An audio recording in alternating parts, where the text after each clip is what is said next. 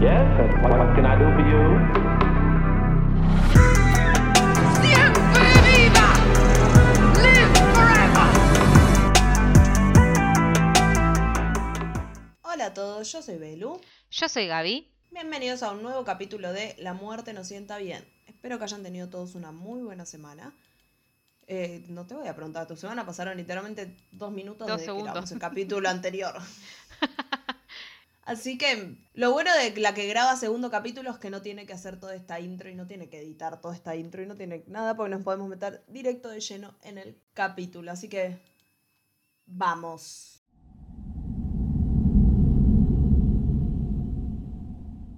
Bueno, en el capítulo de hoy, sin hacernos las que, ay, somos muy solicitadas, eso lo escribí. Pero sí, este caso que voy a contar hoy lo pidieron muchas veces, bueno, ahí sí me hago la diva, pues lo pidieron dos veces nada más. Pero bueno, es un montón. Y es el primero que tachamos de la lista. Sí. Uh, podemos tachar del, del Excel. Sí, la historia que voy a contar es muy poco feliz. Yo la conocía por medio de un, cuarto, de un cuento de, de una autora que se llama Claire Keegan, que si no saben quién es, vayan a leerla ya, porque está muy bueno. Pero nada, yo la amo y en esa historia, si bien no hablan de, de esta pareja, sino que cuentan la historia de otras personas, pero los nombran a, esta, a, esto, a este matrimonio, creo que lo nombran a él más que nada, porque Sí. como que viven a dos casas por decirlo ahí. Y nada, como que cuando terminé de ver, de leer el cuento, en la nota del pie decía que era un caso real, no sé qué, y me fui directamente a buscar a ver qué era. Mm. Y nada, bueno, quise hacer este capítulo un montón de veces, pero como que lo empezaba y lo dejaba porque es bastante, es bastante fuerte. Y bueno, como lo pidieron, dije, bueno, listo, ya está, lo tengo que hacer. Eh, y también que todo ¿Cómo fue se por llama culpa de el un... cuento de Claire Keegan? Perdón. Ay, me olvidé. Bueno, después después, lo, por después lo digo cómo se llama, sí, porque no me acuerdo. Eh, lo tengo que buscar. Eh, no me di cuenta, dije voy a buscar cómo se llama y me olvidé de eso. Mal, pero bueno. También todo fue por culpa de un hilo de, de Twitter, que es donde hablan de... En realidad empiezan a hablar, no sé si después siguió el hilo, porque el hilo fue hasta un momento en la historia y ahí quedó. No, sé si después siguió o no. Pero nada, voy a empezar como, como empieza el, el- este hilo de Twitter porque me pareció una muy buena intro para arrancar la historia. Así que bueno, así empieza.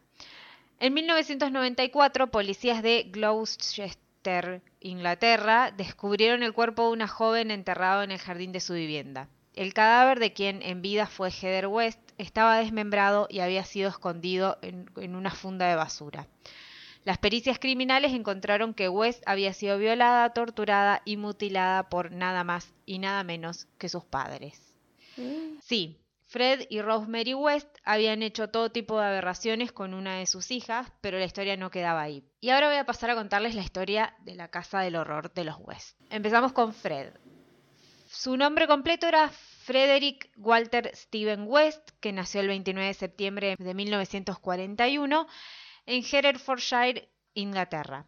Su familia era un par de granjeros, ellos eran Walter West y Daisy Hannah Hill, y Fred fue el segundo de sus seis hermanos, pero se dice que era como el preferido de su madre. El niño detestaba la vida rural porque tenían que vivir de las cosechas que tenían y él tenía que hacerlo de todas, de todas maneras, o sea, era como que toda la familia ayudaba Claro. y a él no le gustaba hacerlo.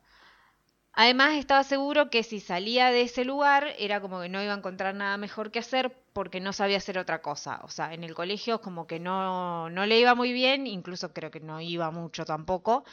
Y como que aprendió a escribir, pero muy poco. O sea, era como que tenía muchos errores y todo ese cosa.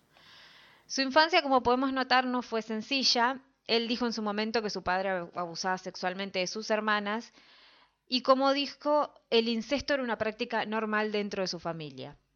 En un momento él decide huir de su casa, pero al estar en la calle tipo no tenía nada, nada- no podía sobrevivir, vuelve a su casa, donde digamos que no sé qué era peor. Sí, vivir en la calle vivir en, esa, en la casa de su, de su familia. El lema de su padre era haz lo que quieras, pero que no te atrapen haciéndolo. Claro, hace lo que quieras, pero no rompa la bola. Sí, y esto al padre le daba libertad de hacer lo que quisiera. También Fred había comentado que su madre, quien era como la protección que tenía dentro de esa casa, bueno, no lo era tanto porque lo obligaba a tener relaciones, a tener sexo desde los 12 años. No sé si con ella, pero por cómo venía todo... Con quien sea. Ya sé, ya sé. Pero como venía todo, medio que tira para ese lado. Esto luego pasa a que él mismo obligaba a sus hermanas a hacer lo mismo con él. En 1961, la menor de los West denuncia que su hermano la había obligado a tener sexo con él. Ella en ese momento tenía 13 años y producto de la violación ella queda embarazada. No, no, no encontré qué, qué, qué pasa si, si, si ella tiene el, el hijo o no, eso no lo encontré. Pero en ese momento Fred no lo negó y a pesar de que eh, el caso, eh, como que lo denuncian, llega a juicio el caso, como que la nena da marcha atrás en la denuncia. Él habría dicho algo así como que qué había de malo en tener relaciones con alguien de 13 Cogerte a tu años. hermana. Ah. Claro, no, no, no, con Porque, alguien de mira, 13 años. Hay algo de malo en tener relación con alguien de 13 años. Hay algo de malo en tener relación con tu hermana. Hay algo de malo en dejar embarazada a tu hermano por violación. Hay algo de malo en vos. Eso, por, por todas esas cosas que dijiste, porque no solo era menor de edad, sino también era la hermana y también que la violaba. Entonces era Claro. como, hola, no. Hay una parte que es un poco confusa porque no sé bien si es la primera o la segunda vez que se va de la casa, pero él como que solía, cuando estaba en la calle, como robar en, en- o sea, robar en locales, y una vez lo atrapan y le ponen solamente una multa, o sea, no va preso, creo. Más tarde se lo acusa de abusar a un niño y hay otros lados donde dicen que en realidad lo atropelló, pero también es como hay como hay cosas muy confusas porque encontré un montón de notas donde hay datos que son diferentes. Entonces me, me guié con los que más se repetían en, en algunas cosas que, que en lo que aparecía una sola vez. Yo que atropelló a un chico lo, lo vi en un solo lugar, en todos los demás lugares decían que había abusado. Pero nada, bueno, ahí tiene una condena también. Y bueno, nada, ya como tenía un ¿Cuántos años tenía bastante- él para este momento? y para esto era 60 y algo. Eh, y él nació en el 40 y... Ah, ve- Veinte y pico. Sí, pero bueno, esto no sería lo único que Fred haría que nos parezca tipo que él era un ser horrible. Todavía falta mucho igual. Pero después del hecho con su hermana, él se va definitivamente de su casa, comienza a trabajar en un camión de helados, algo que ya sabiendo qué es lo que va a pasar. Me da pedófilo el camión de helados. Sí, sí, sí, sí, sí, sí. Es como la nena esta, la del capítulo de la de Meribel, trabajando en una guardería, ¿me da? Eso, tal cual, tal cual. Bueno, nada, él sigue deambulando como va de acá de un bar en bar y qué sé yo, y ahí es, o sea, es algo muy bueno que una persona que esté borracha después maneje un camión de helado, ¿no? Pero bueno, en ese momento se, hay lugares donde dice que se reencuentra con Rena Costello, que allá había sido una novia de él, y en otros lados dice que la conoce. Pero bueno, nada, se encuentra con esta, esta mujer. En ese momento ella estaba embarazada de un camionero, pero ellos comienzan a salir igual, porque él no sé si ella no estaba en pareja con ese, con esa persona. Y hay también lugares donde dicen que ella se prostituía en ese momento. Entonces, como que ella estaba embarazada. Ella se enamora de él y en 1962 se casan. Se mudan a Coat Bridge. Y en ese lugar es donde ella, Rina, da a luz a su primera hija, Charmaine, el 22 de febrero de 1963. Él adopta a esta, a esta chica, a esta nena, como su hija. Sí. Hasta ahí todo bien. Pero todo el mundo piensa que es de él, no es que es adoptada. Mm, no sé, Ah, ok. eso no, no lo dicen, solamente había encontrado algo como que él cuando empieza a salir con ella le dice que está embarazada y creo que la familia al principio piensa que está embarazada de él, pero después se dan cuenta que no, que no era hija de él. Porque el, pa- el padre biológico era, mm, era pakistaní, entonces creo que sale con rasgos de su, de su, de su papá. O sea, y ellos ellos no, no eran, no tenían esos rasgos, sobre todo él. Entonces creo que ahí hay algo, pero como que lo, lo vi como muy al pasar. En otros lados como que tampoco dicen, dicen nada. Simplemente dicen que él la adopta y hasta ahí todo perfecto. Un año después nace Anne-Marie, que era la primera hija de, ahora sí, la primera hija del matrimonio, porque esta sí era hija de él. Y todo parecía que iba a tener como un buen futuro, pero no. Vivían como en una casa rodante donde se mudaban con- eh, permanentemente. Reina eh, hacía lo que podía para criar a sus hijas, o sea, lo mejor posible, pero era bastante difícil porque Fred era agresivo. Por ejemplo, se iba y las dejaba encerradas, las golpeaba y las maltrataba. West además comenzó a abusar sexualmente de su hijastra, o sea, de la, de la primera hija de, de su mujer, y obligaba a Rena a prostituirse porque le decía que tenía que contribuir con la economía del lugar. Como ya dije, en algunos lugares decían que ella ya había sido prostituta, pero bueno, nada, esto no justifica que él la, la obligue a volver a, a hacer, a hacer ese trabajo, digamos. nada. Y nada, y esto se volvió insostenible porque ella decide escapar de esta violencia familiar que había y decide irse de esa casa. No sé cuál es la razón, porque ella creo que va- viaja a Escocia, que supongo que ahí, no sé, tendría familiares o algo por el estilo, y no puede llevarse a las hijas, o sea, porque no se las lleva, o sea, las, las dos, dos nenas, tanto la hijastra como la hija, quedan con él. Técnicamente es otro país, por ahí necesita un permiso o algo para sacarlos. Eso, yo pensaba que era por eso. Pero bueno, nada, ella se va y las dos chicas quedan con el con Fred. Una vez que él se queda solo, y creo que en esta altura era como 1967 más o menos, comienza una relación con Agma McPhail, que era la niñera que tenían las chicas, y esta, y esta chica Anne era una adolescente. No escuchó nuestros avisos de los adolescentes del capítulo pasado. Sí, sí, sí, sí. No. No disfruten a los adolescentes, dijimos en el capítulo pasado. A ese gran bebé gigante. Bueno, ellos están juntos un par de veces y ella queda embarazada.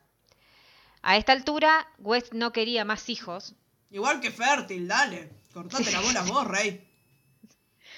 No, igual era el segundo hijo, o sea, tranquilamente. Porque no Pero bueno, él lo quería ya. No. Ah, claro, el primero ni siquiera era de, de él. No, no, por eso, por eso. Entonces, ¿qué decide hacer él? Algo sumamente calmo, que es asesinar a Anne, quien en ese momento cursaba ocho meses de embarazo. O sea, ¿No era más fácil pagarle un aborto? no lo sé.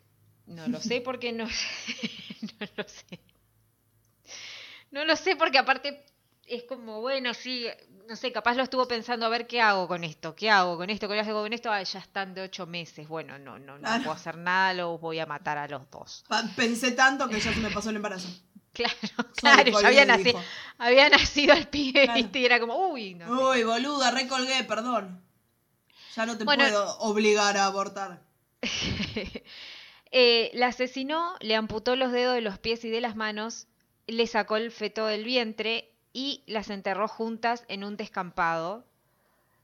Y los restos recién, esto fue más o menos en el 67 por ahí, esto, eh, los cuerpos, los restos de, de- de la joven recién los encontraron en el 94, o sea, como mucho tiempo después. En 1969, Fred tenía 28 años y conoció a una joven Rosemary de 15 años que estaba esperando el autobús. Fred se acercó y le pidió una cita y ella se ve que como nada, estaban hablando así que yo entonces él insistió más o menos como tres veces para que la joven diga que sí e incluso la, siguió cuando llegó el, el- Mm. el coche, o sea, el autobús, para poder seguir hablando. Todo muy tranquilo. ¿Quién era Rosemary? Rosemary Pauline Letts nació el 29 de noviembre de 1953 en Devon. Sus padres padecían enfermedades de salud mental. Acá también tenemos gente con problemas. Su madre tenía depresión y estando embarazada había sido sometida a electroshocks, lo cual podría haberle causado lesiones prenatales que luego harían que Rose tuviera bajo rendimiento en el colegio y tuviera episodios agresivos más adelante en su vida. Eh, sí, por más probable que sí, porque hola. Acá no te hacen unos, no te hacen rayos ni siquiera si, si, si vos pensás que puede llegar a estar embarazada, imagínate a alguien embarazado con electroshock, ¿no? Pero bueno. Su padre, por su parte, sufría de esquizofrenia y tenía ataques muy violentos hacia su familia. Pero Entonces, bueno, no te lo hacen ahora, acá estamos hablando de los 50. eh, sí, claro, sí, 50 y sí. Sí, ponele. Bueno, como ya dije, él era muy violento, tenía episodios vi- violentos. Entonces Daisy, que era la mamá de Rosemary, decide abandonar el lugar. Pero más tarde Rose regresa a la casa paterna. Y la, razón era que se vivían peleando y Rosemary tenía como una actitud rebelde, eh, porque adolescente. Y una de las cosas que no le gustaba a su madre era que solía salir con hombres mayores. Ahí es donde entra en escena Fred. O sea, Fred West. Él tenía el hombre 28. mayor. Sí, él tenía 28 y ella tenía 15, como ya dijimos. Y ahí volvemos a ese encuentro en el autobús. Apenas él la vio, se dio cuenta de que eran tal para cual. Reconoció que ella. Reconoció que ella era la mujer perfecta para él. De Rosemary. verla era- en el bondi. Sí, no, pero por lo que hablaron, más que nada. Porque. Ah, ok, charlaron en el bondi. Sí, sí, sí, sí.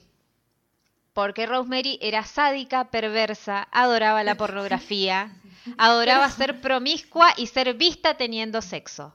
Señora, ¿qué clase de charla están teniendo en el colectivo? ¿Cómo llegas a eso? Como, hola, No lo sé. yo soy Fred. Hola, yo soy promiscua, sadomasoquista y perversa. Pará un poco. Era un viaje muy largo. Sí, se fueron desde, desde acá hasta la Quiaca y conver- conversaron mucho. Pero nada, la semana de conocerse, ella deja su antiguo trabajo y comienza a trabajar como niñera de las dos hijas de Fred. Y a sus padres, aún Tenía con como un fetiche con las niñeras también. También, sí. Y a sus padres, o sea, los papás de, de Rosemary, aún con todos los problemas que acarreaban, era como no le gustaba que ella estuviera con, con él. Entonces lo que hacen es hacer una denuncia a servicios sociales y Rosemary es enviada a un hogar para adolescentes. O sea, solo ella solo podía salir los fines de semana y en lugar de ir a ver la metieron básicamente. Claro. Y en lugar de ir a, a ver a los padres cuando salía, eh, obviamente iba a verlo a Fred. Entonces, ella, al cumplir los 16 años, directamente, acá no sé si es que la dejan salir, le dan el alta, no sé, no sé qué es esto, por dónde estaba. Le dan el alta no porque era un hogar para adolescentes. Eh, no, no, no, no se explica muy bien qué, pero nada, ella a los 16 años se va a vivir con él. O sea, se va a vivir con. Fred. Ya estando con él, queda embarazada por primera vez y entonces se mudan a una residencia en Midland Road de Glow, no sé si es Gloucester, Gloucester, no sé cómo se dice, pero es en ese Yo lugar. soy malísima con los nombres. Sí, sí, yo también. Y en octubre de 1970 nace Heather Ann West, la primera hija de este matrimonio. Rosemary como madre no era precisamente la mejor, pero sobre todo para sus hijas. sorpresa. Sí, porque siempre se las agarraba con ellas las y las golpeaba fuertemente. Charmaine, que era la hija de, de Rena y que no era de Fred, cuando ésta le pegaba, no lloraba. Mm. O sea, por más, que, por más fuerte que sea el golpe, la chica no lloraba. Y esto era como que le daba más ira a Rosemary. Claro. Entonces se ensañaba más con la otra, con la otra hermana. Con la que sí lloraba. Claro. En 1972, Charmaine desaparece y Rosemary les dice a todos que, incluido el colegio donde iba la chica, que se había ido con su madre biológica. Pero en realidad, como la chica ya se le enfrentaba ante los golpes que le daba, Rosemary la mata. Ok. Y esa era la, ver- la verdad, por eso desaparece, porque estaba muerta. Rina en ese momento, estoy diciendo Rina y Rena todo el tiempo, pero bueno, es la misma persona. Hay veces que me sale una, persona, a veces me sale una persona, cosa, A veces Rina, a veces Reina. a Pero veces siempre es ella. No sé, ¿se dice Rina o Rena? Vamos a decirle. Rena. Eh, Bueno, Elegí uno y quédate con ese. que quede con ese. Bueno, Rena. Rena en ese momento vuelve a ver, o sea, va hasta la casa donde estaban sus hijas y para ver por qué, supongo que tal vez pudieron haberla llamado del colegio o algo para que ella vuelva a este lugar. Y ahí cuando llega, Fred aprovecha para matar a su ex esposa Ok. Como lo hizo con Anne McFile, que era la niñera anterior. La Con qué libertad matan, che, todo. Sí, sí, sí, sí, sí. La estranguló y antes de enterrarla le cortó los dedos de las manos y de los pies. Eh. Eso mm, después no encontré qué pasa con eso. Y capaz por las huellas digitales. Puede ser. Pero bueno, en este tiempo y después de un montón de gente muerta, aprovechan y se casan, pero sin ningún testigo. Entonces, ahí no tampoco, como que hay muy poca info de que si fue realmente legal la boda o no, bla. En su cabeza estaban casados. Sí. Rose queda embarazada de nuevo y da a luz a una segunda niña que se llama Mae. ¿A sus hijas las maltrataban también? Tipo, ella a sus hijas biológicas, sí, ¿no? ¿Me dijiste ya? Más adelante vamos a ver eso. Pero por ahora ellas solamente porque las hijas de ella eran muy A las chiquitas. hijas de él. A las hijas de él sí. Lo que no dije es que a la ex esposa la habían enterrado tipo en el mismo, en ese mismo lugar donde habían enterrado a, la niñera. O sea que era como un descampado, una cosa así que había por el lugar. Porque ahora se vuelven a mudar a otro lado que se llama Cromwell Street, que era un lugar como más céntrico dentro de la ciudad donde vivían. Y después de un tiempo de, de alquilar el lugar, lo compran a ese, a ca- esa casa. Mientras alquilaban y después, una vez que lo compran para poder pagar la hipoteca, la familia, valga la redundancia, alquilaba piezas de la planta superior de la casa. Y allí también Rose tenía una habitación propia. Y no, no era una, para, una habitación para costura, no era una habitación que se use como sala de lectura, o como dice Eh. Virginia Woolf en su libro, no era un cuarto propio para escribir. Ahí ella ejercía la prostitución. Ah, bello. Su marido, así como a su ex mujer, la obligaba a prostituirse. Por eso él le prepara esa habitación, digamos, como para acá vas a trabajar vos. Ay, perdón. Acá vas a Acá trabajar la vos. oficina. Claro. La llama y lo llamaban la habitación de Rose. Ahí ella recibía a los clientes y él le había hecho como una especie de mirilla, que no sé si es las mirillas las de las puertas, pero era como algo que, o sea, si vos capaz estabas adentro no te dabas cuenta que estaba, porque él eh, miraba por ahí todo lo que pasaba. Como Norman en psicosis. Eso, una cosa así. Y dicen que con la llegada de los videos, más tarde, ella, eh, o sea, él la filmaba, pero de eso como no tengo mucha seguridad. Después creo que sí que encuentran videos eh, de esta mujer teniendo sexo con los clientes, y, porque también era como, era eso, bueno, más adelante igual lo, voy a comentar. No era que era una, prostituta donde, bueno, venían, tenían sexo, pagaban y se iban. Em, las relaciones eran un poco más complicadas. Eh. Había como, como un poco más de sadismo y cosas así. Entonces los videos eran como medios... Como que dicen que la policía quedó horrorizada cuando los vio. Así que nada. Pero bueno, ahí era consentido. Sí, O sea, ella estaba siendo obligada a ser prostituta, ¿no? Pero no con los clientes, te digo. O sea, los clientes Con- pagaban por sí. eso.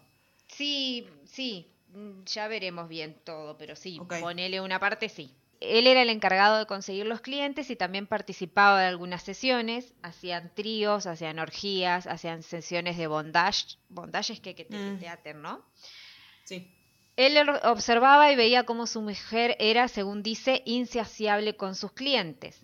Tenía clientes, tantos hombres como mujeres, y era bastante sádica con todos. Ella disfrutaba ahogándolos y, suf- y como que gozaba con el sufrimiento ajeno. Él era como el cómplice en todo eso porque él, nada, como que miraba y grababa todo y daba más detalles de un montón de cosas que hacían, pero que no voy a repetirlos porque no vienen al caso y se los pueden imaginar, pero les daba mucho dolor a sus, a sus clientes, digamos, con eso les digo todo. O sea, capaz vos ya sabías que iba a haber un poco de violencia, pero no tanta. Por ese trabajo, Rose queda embarazada muchas veces y dio a luz a siete hijos de diferentes padres, pero todos vivían ahí, en la misma casa. No sé si también algunos de estos chicos eran producto del matrimonio original, pero se nombran a otros, eh, además de las, de las hijas que ya habíamos nombrado, se nombran a otros hijos que se llamaban Steven, Luis, Barry, Rosemary también, y Lucía, Luciana. Me da risa porque Me imagino como la, como la ciudad o el, el estado, no sé qué. Y es como está escrito. Bueno, no sé, una boludez, pero no importa.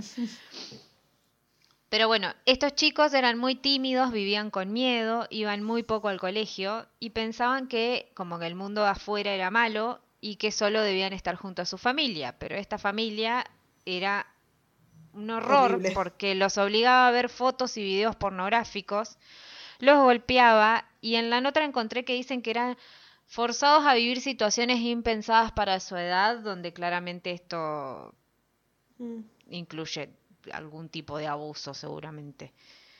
Eh, no especifican qué, pero lo más probable. O sea, no me extrañaría absolutamente nada, ¿no? Los West, como tienen un montón de hijos, contratan a una niñera que era una vecina de 17 años que se llamaba Caroline. Mm. La pareja quería que la joven hiciera un trío con ellos, pero Caroline se negó, así que la drogan y la violan por horas. Tranqui. La cosa sana. Sí. Cuando Caroline se despierta, ellos la dejan ir y le dicen que no diga nada porque... y que siga trabajando para ellos. Sí, rey, rey. Sí, sí. ya. Sí, sí, dice ella, y se va y lo denuncia, pero ¿qué pasa? La policía no investiga lo suficiente y después de un tiempo la joven retira la denuncia. Ellos igualmente, yo no sé si es que les van a, van a, o sea, investigan poco, pero como que van a hablar con ellos. Ellos dicen que sí, que se declaran culpables de haberla drogado Mm. y los multan con 50 euros. Un montón. Sí, bueno, pero hola, cagás de drogar y violar a una piba. No, un Sí. montón era irónico. Ah, tiempo después la pareja tomó a Anne-Marie, que era la, la hija, mm, la, la hija que era de Fred, pero que era con, con, con Rena, que era una nena, porque todo esto parece que fue como en mucho tiempo, pero no. O sea, pasó en muy poco tiempo, o sea, en muy pocos años, o sea, no sé si creo que tipo no pasaron más de dos o tres años, una cosa así, en Mm. esto que estoy por contar ahora. Pero bueno, nada, llevan a esta chica al sótano donde ya estaba construido un cuarto de tortura. Esto me hizo acordar al capítulo que habías contado. Ahí eh, Fred violaba a su hija y Rosemary miraba atentamente el hecho y no hacía nada. Fred le dijo a su hija, todas las chicas lo hacen, tienes suerte de tener un padre como yo. Esa fue Sí, la pri-. Sí, sí, sí. Esa fue la primera de muchas veces de esta práctica horrible. La amordazaban, la ataban de los brazos mientras su padre la violaba. Sí. Y todo esto amenazando con que no lo contara y qué le iban a hacer si ella lo llegaba a hacer. Rosemary además la esclavizaba con tareas domésticas, las cuales la dejaban a la nena agotada, porque era como, como no, no era que la mandaba a lavar el piso, o sea, le hacían hacer cosas como de ya de- demasiadas cosas. Y Rose también abusaba de su hijastra y cuando esta cumplió, o sea, no sé, no sé bien qué edad tenía ella, pero pongámosle que tenía 12, 13 años, cuando cumple un poquito más, le dice que mienta y que diga que tenía 16 años y la lleva a ese cuarto donde ella se prostituía para que también esté con los clientes. Por todos estos abusos, Anne queda embarazada, pero pierde a su bebé, y entonces ahí es donde decide escaparse. Fred entonces, como se esta, esta joven se escapa, me encanta porque se escapan, pero es como nada, o sea, no la van a buscar ni nada, entonces la, re- la reemplazan por Heather, Ah. que era la primera hija que... Al menos las, de, las dejan escapar. Sí, bueno, pero, o sea, No por sé. suerte. Porque, por, por- por O sea, suerte por las pero pibas. otro pobre. sádico, tipo, lo puede bus- la puede ir a buscar, no sé. A estas es como, uy, se fue, me da paja ir a buscarla. Sí, pero me suena que también era porque, bueno, acá hay un montón de, de otras pibas, ¿entendés? Entonces es como que la reemplazan con, con Heather, que era la primera hija que, que había tenido con Rosemary, y quien después de un tiempo, que es la que ya dijimos, desaparece. Y que ya, spoiler, ya contamos qué le pasa al principio, pero eso lo voy a detallar más adelante. Ahora quiero que volvamos a otro tema de esta familia, y era que ellos eh, a la vez de que Rose se prostituía, también alquilaban las habitaciones.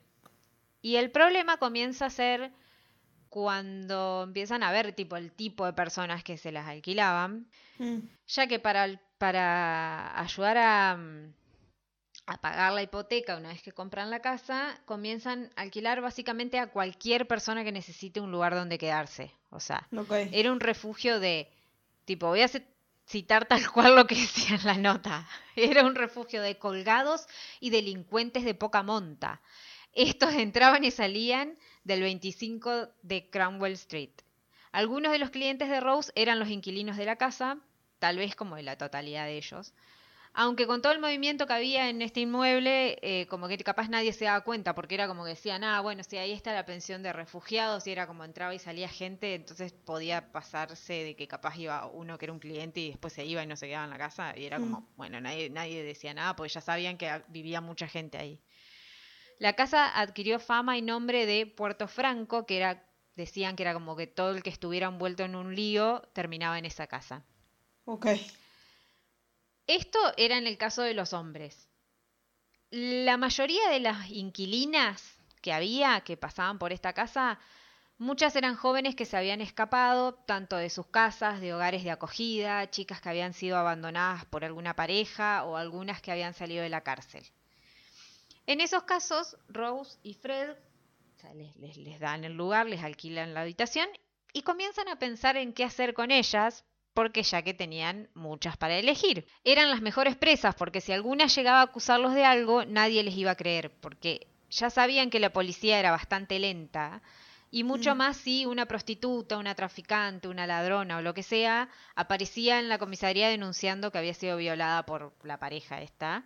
Era como no le iban a creer. Entonces aprovecharon y acá es, algunas de las jóvenes logran escapar, otras no tienen esa suerte. Pero nada, los West como que contaban con esa ventaja de que la policía era como nada, la nada misma en ese momento. Claro. Eh, Igual todo esto pasa en Inglaterra. Inglaterra se ve que Sí. tenía como un tema. Igual con la policía no haciendo nada. Porque toda esta época, tipo 60, 70, hay como varios casos así de asesinato. Los West nunca dijeron nada, solo se supo que las jóvenes que luego se encontraron, o sea, los cadáveres que se encontraron después, habían sido torturadas, violadas y asesinadas. Había nueve en total, nueve jóvenes en total, donde siete de ellas eran las que vivían ahí en la casa, o sea, que, Mm. que habían alquilado la casa. Los crímenes pudieron haberse descubierto mucho antes, pero la policía no relacionaba a la pareja con la desaparición de alguna joven, porque por ejemplo decían, ay, mira, desapareció tal, y como que no nu- nunca se pusieron a pensar, ah, ella vivía en esta casa o los relacionaban con ellos, o sea, nunca. Ellos lo sabían y se aprovecharon de esto. Ok. Está pasando el camión de que compre cosas. Sí. Tal y como lo pensaron, las autoridades no dieron importancia a que alguna chica conflictiva se había, se había esfumado sin dejar rastros. Lo que le decían a la gente que, que, la- que denunciaba la desaparición era, ay, suelen hacerlo, se van, se No, es cambian de, normal. Sí, se van, se cambian de nombre, quizás salen del país, no se preocupen, la chica va a aparecer cualquier día, ¿viste? Todo porque era porque era nada y acá lo que decían es que en ese momento no había como un registro oficial de personas desaparecidas, entonces como que toda la burocracia que había para vos poder denunciar que alguien se había desaparecido era como desesperante, porque además consideraban tipo qué personas sí y qué personas no merecían ser buscadas también. Ok. Capaz si vos, por ejemplo, Déjame decir, si eras, si eras clase media y blanco, te iban a buscar. Exactamente. Bueno, eso pasa porque dos de las víctimas no estaban dentro del patrón de estas chicas, que sean como chicas problemáticas. Eh, porque las dos jóvenes vivían, eh, no vivían en, en- en el 27 en el 25 de Cromwell, de Cromwell Street, sino que ellas eran Lucy Partington y Teresa y un apellido impronunciable, que eran dos jóvenes universitarias. Y Te, te lo iba a dos- intentar pronunciar y no se puede. no, no, no sé qué escribí, y aparte no sé si lo Singental. escribí bien. Es como Teresa Singenthaler. Eso. Bueno, las dos eran universitarias, ninguna de las dos, como ya dijimos, habían vivido en, en- en- en la casa de los West, ni tenían relación con nada que, de ellos, sino que a estas dos chicas las habían secuestrado. O sea, ellos eh, ellas, las dos, estaban esperando el autobús y Fred y Rose se las llevaron directamente a la casa. Cuando le- una vez que, esto supongo que ya debe ser cuando lo, lo, lo, ¿cómo se dice?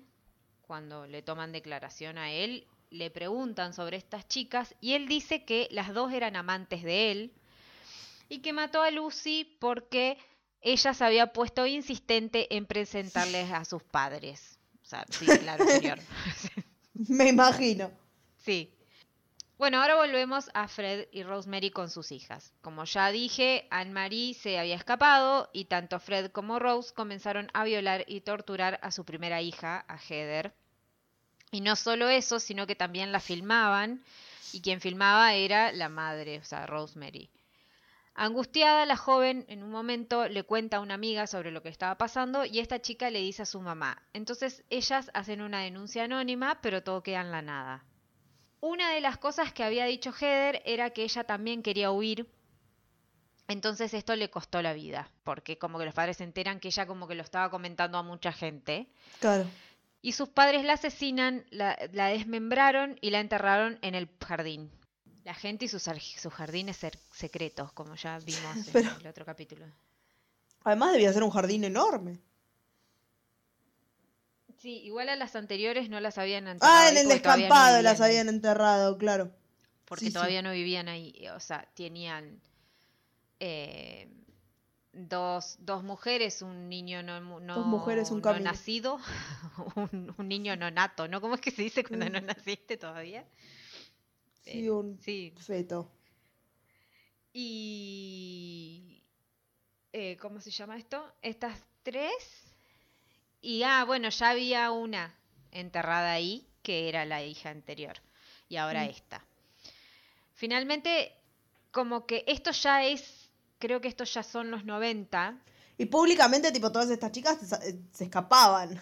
Claro, el tema es el siguiente. eh, muchas no las reclamaba nadie, porque muchas eran como tal vez de, de clase muy baja o, o algo, y que si, por ejemplo, qué sé yo, no sé, eran una, una era prostituta, otra se había escapado, Claro, nadie- se había- Nadie sabía dónde fue. estaba. Nadie se preocupaba, claro. y a las pocas que sí denunciaban, como que tipo no, jamás la, jamás No- no había se ponían pistas, a pensar que claro. claro. Pero bueno, nada, finalmente la policía comienza a investigar porque después del, del de la llamada esa anónima llevan entonces a los hijos de los West a un hogar de guardia, o sea, los dejan igual en varios lugares parece ser. Porque acordate que eran siete Mm. y, y me falta la hija más chiquita Claro. de ellos, que se llamaba Mae o algo así. O sea, ellos fueron, fueron como separados. Hay mucha gente, por eso a veces como que, se- que me que, Marea, sí. te marea un poco. Los dejan en hogares de, de guarda y Fred fue arrestado por violación. Entonces dentro de la casa los, pol- los policías lo que encuentran son los videos que Fred había grabado de su mujer. Y Rose había puesto como mucha presión en los hijos, porque les dijo que tenían que callarse, que no decir nada de lo que había pasado, que eso si no iba a destruir a su familia. Y entonces como había muchas contradicciones en los testimonios que, que hubo, en 1993 el juez dice que él no va a llevar adelante el caso. Mm. Lo dejan en libertad a Fred. Todos como que vuelve a la normalidad, a la normalidad. Fred retoma su trabajo, que en este momento no sé si sigue siendo el de carrito de helado, pero ten- tenía un trabajo. Y la pareja volvió a tener la custodia de todos sus hijos. Sin embargo, acá también hay una, bueno, en el otro era creo una fiscal, en esto es una detective que tenía, eh, tenía como algo que le había, le había puesto como en alerta, porque las distintas familias que habían tenido esos chicos por no sé cuánto tiempo fue, pero no fue mucho, habían coincidido que había algo extraño en los nenes, que los nenes como que gritaban cantando algo y que Mm. lo hacían como si fuera un chiste, una cosa así, que cantaban lo siguiente. Heather está en el sótano. Papá dice que Heather está en el sótano. O sea, no sé si se referían a... En el sótano, ahí está Heather cantando Claro. Pero no sé si se referían a cuando la torturaban o que estaba muerta ahí. Para mí es cuando él les decía eso cuando, cuando le hacían eso, exacto. Claro. Entonces, bueno, la, la detective como que hizo lo imposible, lo que había leído era como que nada, como que rompió muchísimo las pelotas para que le den bola, porque como ya dijimos, todo lo que el tema de investigaciones y esas cosas ve- venía bastante mal, y le otorgan una orden de allanamiento para poder ingresar a la casa de los West. Así que a mediados de los 90, unos policías armados de picos y palas llegaron a Cromwell Street y unos días después encuentran el cuerpo de Heather. Fred, por su parte, reconoce haberla asesinado, pero hay- aún hay algo más. Luego de encontrar el cuerpo de la joven, encuentran tres fémures y siguen buscando y en total encuentran a nueve mujeres desaparecidas, como ya lo habíamos dicho. Bueno, cuando se supo la noticia, la central de policía se llenó de llamados de parientes de jóvenes que habían desaparecido en los últimos 20 años en la ciudad. Y los periodistas cubrían como que toda la cuadra para tener toda la información posible, y los, pero los vecinos daban otra versión. Y esto también lo transcribí textualmente de una de las notas que encontré porque cuando lo leí lo sentí al periodista o la periodista que lo escribió tan indignado como todo lo que vamos a escuchar ahora. Y esto decían los vecinos. Nadie hablaba mal de Fred e incluso muchos se referían a él como un tipo encantador. Un tipo encantador que invitaba a sus compañeros de trabajo a presenciar películas porno caseros protagonizados por su propia esposa. Un tipo encantador que en el pub solía mostrar polaroids de órganos sexuales.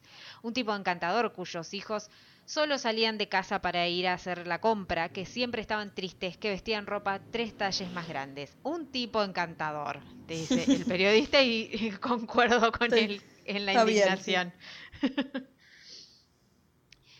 Fred, por su parte, se declaró, se declaró culpable y sostuvo que Rosemary no había participado en nada. Y por su parte, ella siempre dijo que fue inocente. Pero más adelante, un tribunal de Gloucester condenó a Fred por haber cometido 11 asesinatos y a Rose por haber cometido 9. Unos años después, Fred West se ahorca y deja una nota de suicidio, donde él había de- dibujado una lápida en la que escribió, en el recuerdo amoroso Fred West, Rose West descansa en paz donde no hay sombra y cae en perfecta paz a la espera de Rose, su esposa. O sea, medio raro, no, no entiendo mucho la frase, pero bueno, no sé qué. qué- ¿Dónde será West- donde no hay sombra? Sí, sí.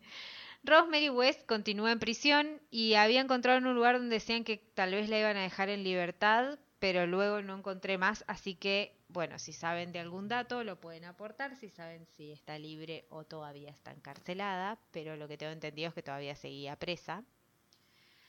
Y con respecto a la Casa del Horror, se dijo que un empresario la quiso comprar para convertirla en un museo del horror, Mm. la casa obviamente se había convertido en, obviamente en un, elemento de atracción de la ciudad, entonces el ayuntamiento del lugar se cansó y dijo, basta.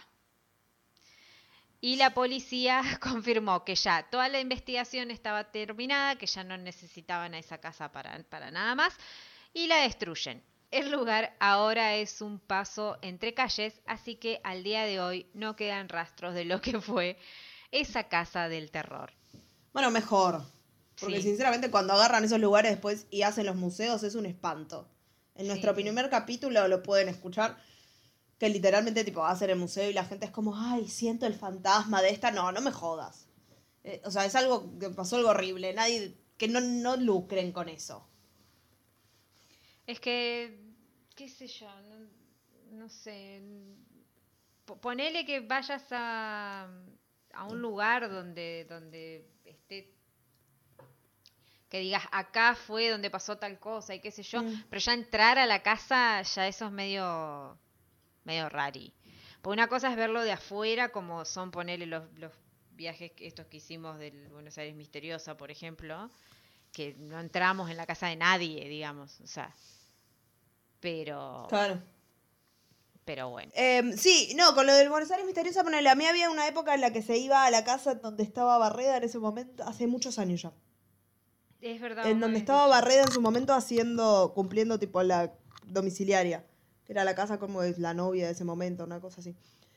Y a mí eso me pareció Claro un que no era la casa. No era la casa donde pasó el cosas. crimen, era la casa donde el chabón estaba haciendo la, la, la La prisión domiciliaria.